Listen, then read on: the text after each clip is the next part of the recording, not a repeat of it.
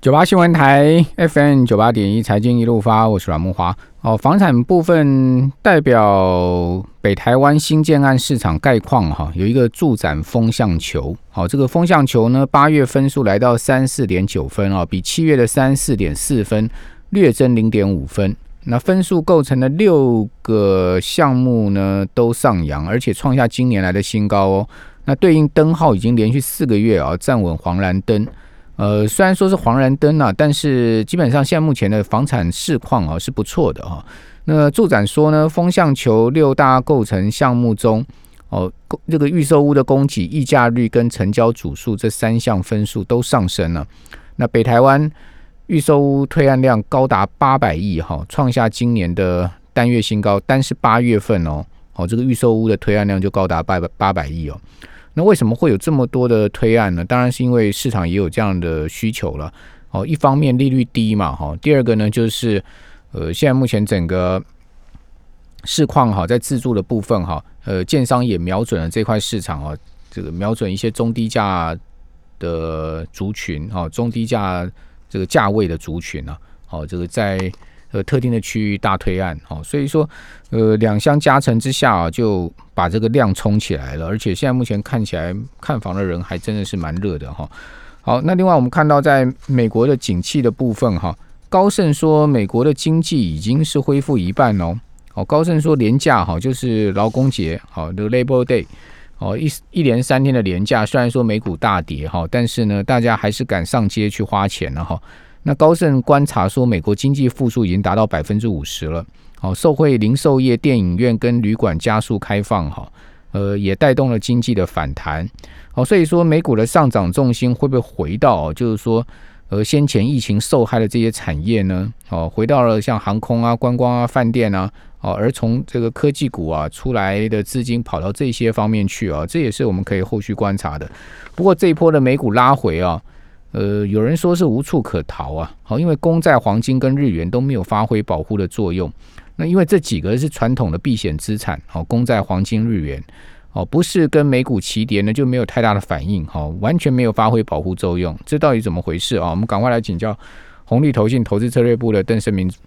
副总经理，邓副总你好。主持人好，各位听众大家晚安。好，那这波美股的连续三个交易的回档哈，这个回档的态势很猛哈，就等于说三月以来最大的一波回档哈，就是在最近发生。那它这个回档到底是什么原因呢？我觉得其实基本上市场看起来就是涨多了。那还有一点你可以看得出来，就是其实 N D X 如果说你你拿那个最涨涨势最凶猛的纳纳指一百指数，那去看它的隐含波动率，或是看它的那个。或是它的这个波动率的那个指数 VXN，那其实它其实，在八月二十号、十九号，其实它就已经开始有反应，它的波动率开始上升。那其实是这样子啊，就是它已经最近其实已经明显的已经已经下滑了蛮多。它那时候是上上升最多的时候是五成以上，但最近下滑了快十趴左右，也也回降了。我觉得看起来这个波动率指数是领先，因为期权交易的关系，它是领先纳指的一个波动哦。那我按但就是有一个统计啊，就是过去这个这个这个指数波幅如果达到四十以上的时候，那从四十掉下来的时候，通常一般来讲，未来几十个交易日，至少十九二十交易日，相对来讲的话，这个领先的族群纳指一百的话，这个上升几率还是比较高的，因为它已经有等于就是说已经有波动过了，有波动过。那之前的话，其实我觉得下跌，回答您刚刚的问题，之前是押押宝多方的太多了。跟压空的比例比较，这个倍数倍数比例过高，等于是太热，等于是太多人拥挤在押宝多方这边。那现在变得比较平衡之后，反而反而净空了一些，让出了一些空间出来，等于让多空变得比较平衡。反正这一块我是觉得，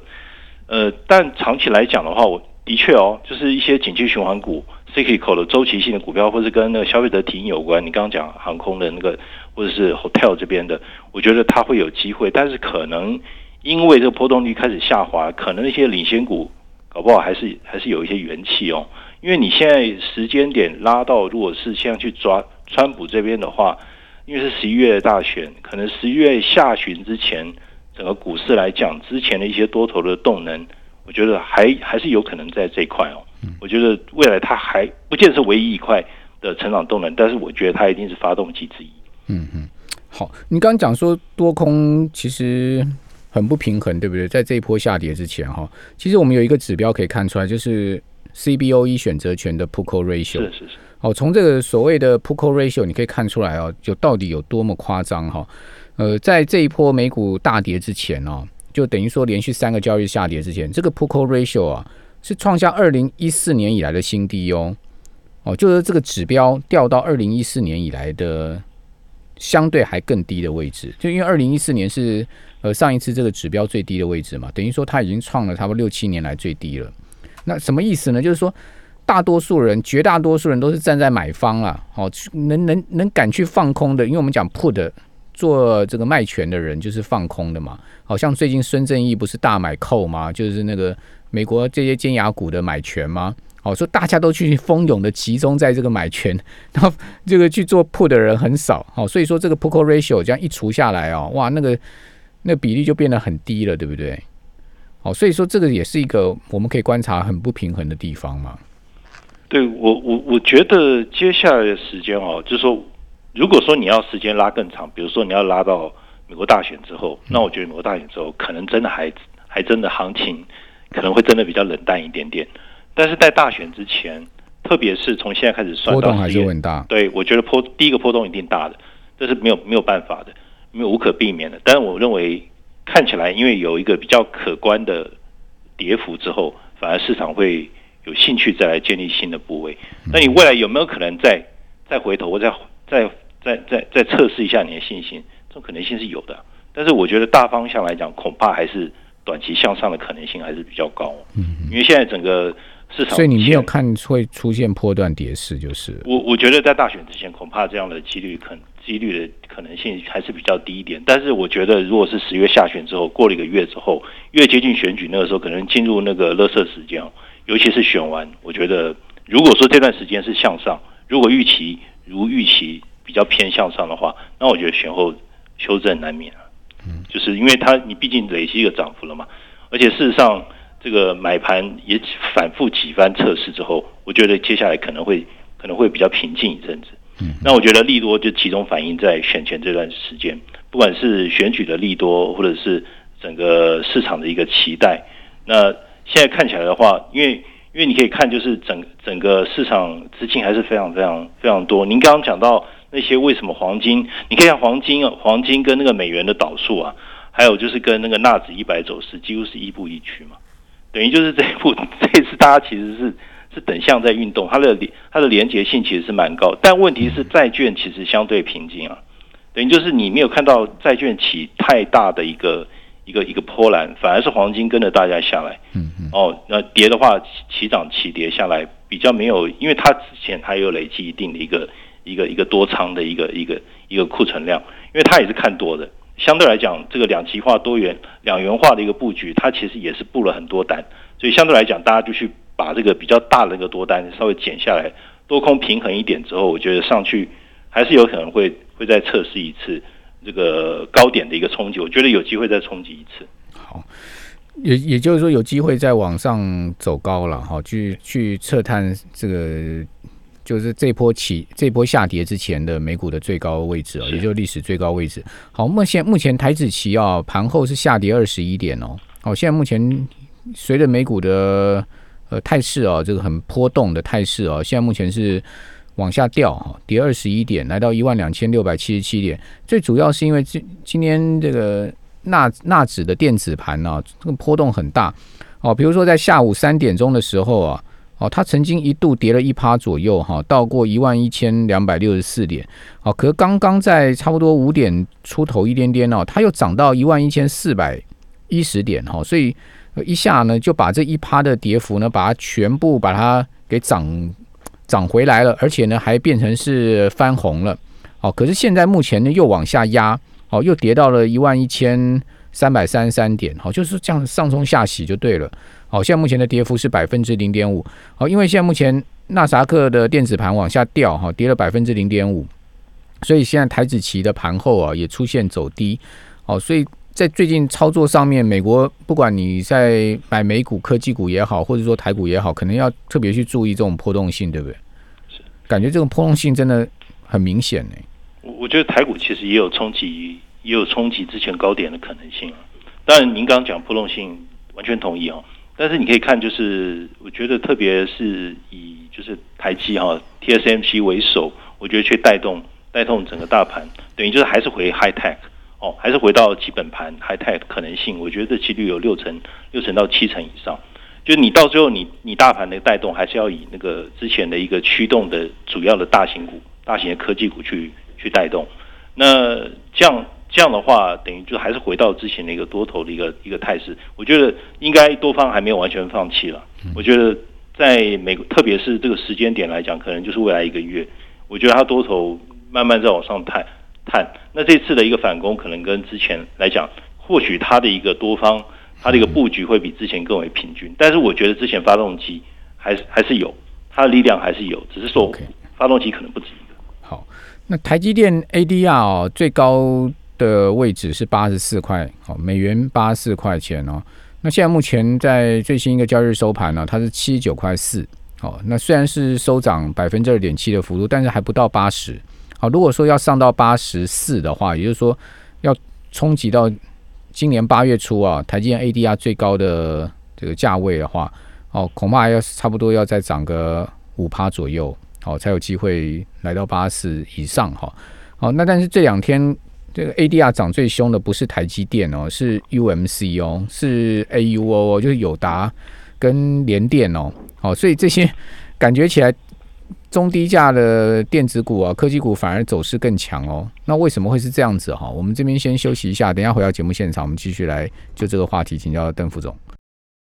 九八新闻台 FM 九八点一财经一路发，我是阮木华。哦，友达今天收盘是下跌哦，在下跌一趴多哈，跌零点一五元，收在十二点二五啊。最近友达是盘面上面的热门股票哈。那当然，这样我就会去注意友达的 ADR，它在美股的交易情况哈。那友达 ADR 呢，在最新一个交易日美股美股的九号哈，你知道它涨多少？它是涨了十点八五趴哦，涨了一成哦，好上涨零点四二美元，收四点二九美元。好，它是在美国的 OTC 挂牌的哈。那因为友达的 ADR 相当于台股十股的友达普通股。好，如果我们以呃九月九号新台币汇市收盘二十九点五三来计算的话，相当。于啊，友达美股的股价是十二点六七，好，可是我们刚刚讲说，友达今天是呃不涨反跌的哦，虽然盘中有创新高了哈，这个波段新高到十二点九五哈，但收盘是收十二点二五，这差很多啊，差了差了这个七毛钱了哈，哦，所以也就是说盘中一度是创波段新高再拉回啊，所以今天收了一个黑 K 棒，哦，但毕竟今天收盘价位十二点二五的话，是离它这个 ADR 是折价还蛮明显的哈。那另外就 UMC 就是台积电的 ADR 哈，这个最近走势也非常强哦，在呃最新一个交易美股的九九号哈是大涨了六点一五趴，好收在三点九七美元，好涨了零点二三美元，好所以感觉起来最近台股的 ADR 在涨都涨这些中低价的，跟这个 台股的盘面现在目前的走势是很一很很相仿的呢。对，我觉得台股的话，它的架构。其实这样讲哦，它的架构跟之前公司可能会有点不太一样，就是说之前就是呃富国神山嘛，就 往上带。那现在可能一些零星的低价的 foundry 生产商，甚至有您刚刚提到 LCD，我觉得它具备基本面，然后评价又低。因为之前就是呃走一些估值比较高的这些股票，包含美股在内，台股有的估值就是比较高，那种涨多回档的一个架构之后，现在一些呃相对于就算是电子股、科技股。它有一些 valuation 比较低的，那这些股票我觉得就就会动。那这次的架构可能就跟以前比较不一样，高估值的还是带，可是低的 valuation 比较低的，我觉得它会往其他会扩散。那这样的话，其实大盘其实是我觉得是比较好一点啊，雨露均沾一点，不会像之前真的是像美国就是真的是只有尖牙，只有尖牙或是那些比较 leading 那些股票等于带。那现在这次的宽度或者广度可能会会变得比较比较广一点点。那我觉得美国的状况或许有有一点点类似，哦，这样的一个情形。那我觉得就是这是就是为什么我我觉得还是有机会，一些循环性的产业，它估值很低啊，比较低啊。像台湾的话，可能航航运啊、塑化、钢铁都会这种 cyclical，我觉得就就会起来，就会去带动。美国的话，其他他类的一些受损比较严重、低估值的，我觉得也会也会跟着带动，所以这次搞不好会比较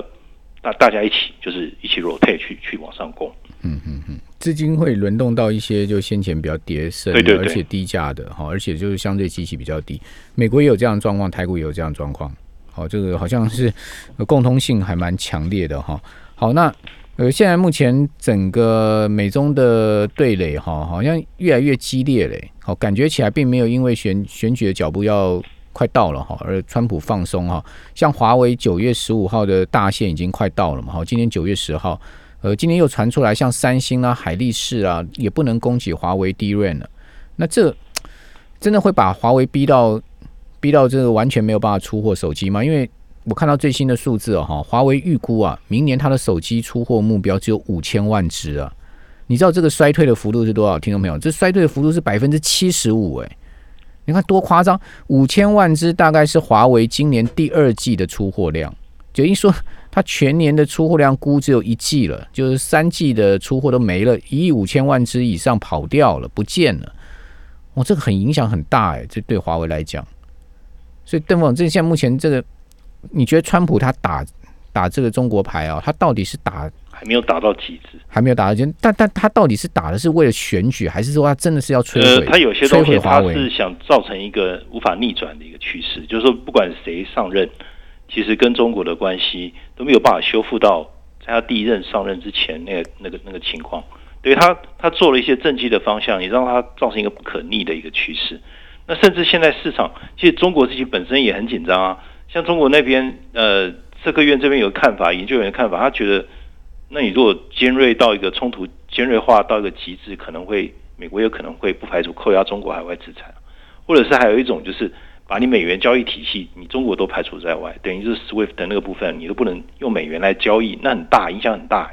影响的交易不是只有固定收益，很多的一个东西，那它这个有可能是杀人一千会自损八百，你是不是也加快人民币国际化？你这样做的话，美国要不要去动用这个所谓的核弹头这种选项？你这样去做，当然就是市场的一些揣测啊，就是说川普是不是会去玩玩这个跟中国反中的这个东西，操作到一个比较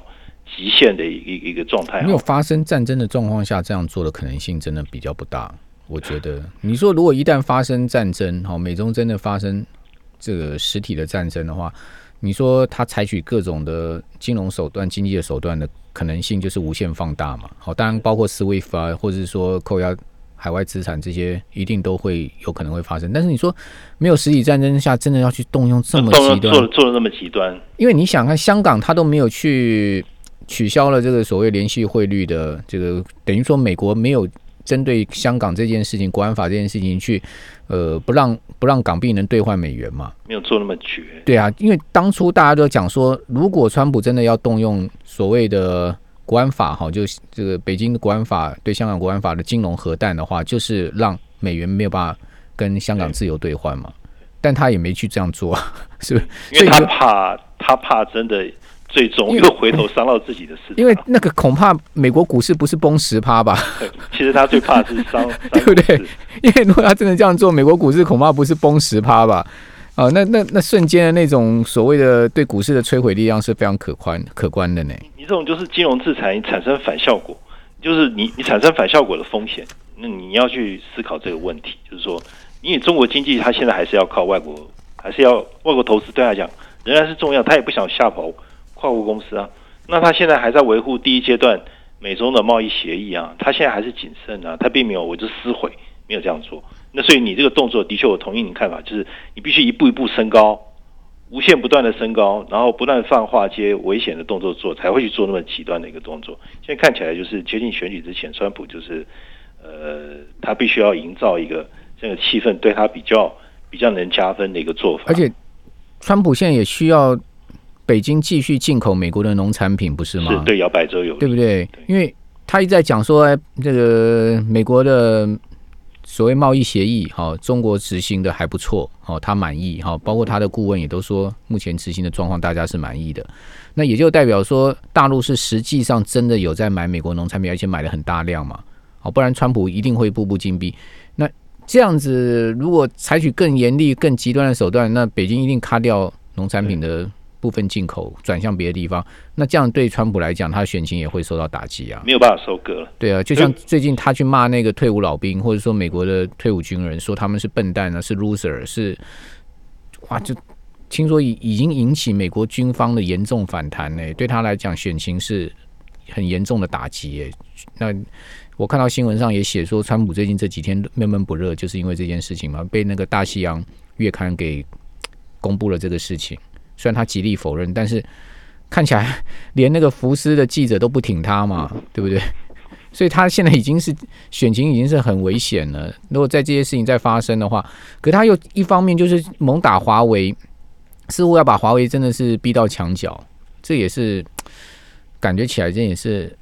不知道到底是后面会会怎么发展。就我认为他可能最大程度或许就是制裁某些重点的中国公司嘛，嗯，等于就是他他的战略进一步核心战略进一步扩大执行，但或许止止于此吧，总要有个极限嘛。一些可能一些中资大行恐怕也不能不遵守美国的一个相关规定，他去不断的去制裁一些核心的公司，嗯，但是不至于走到那种全面对抗的一个边缘呢。我觉得。现在看起来这种几率还是比较低，但中国那边其实已经提防到一个，已经提防，大概已经有想象或提防到一个极致。嗯嗯，中国可能也不喜欢发生这样极端的一个一个状况。嗯嗯，因为这个对金融市场其实影响美股，回头也会影响中中中国的内地的股市，其实也会。好，这个当然对台股来讲也是一个潜在的危险的变数，对不对？但现在就是呃，美国总统大选感觉上短期。还是提供市场一些些养分。好，好，所以说先前大陆要积极发展区块链，哈，某某某些状况也是要突破美国这个金融上面 SWIFT 上面呢这个垄断的情况。哈，非常谢谢红利投信投资策略部的邓成明副总经理。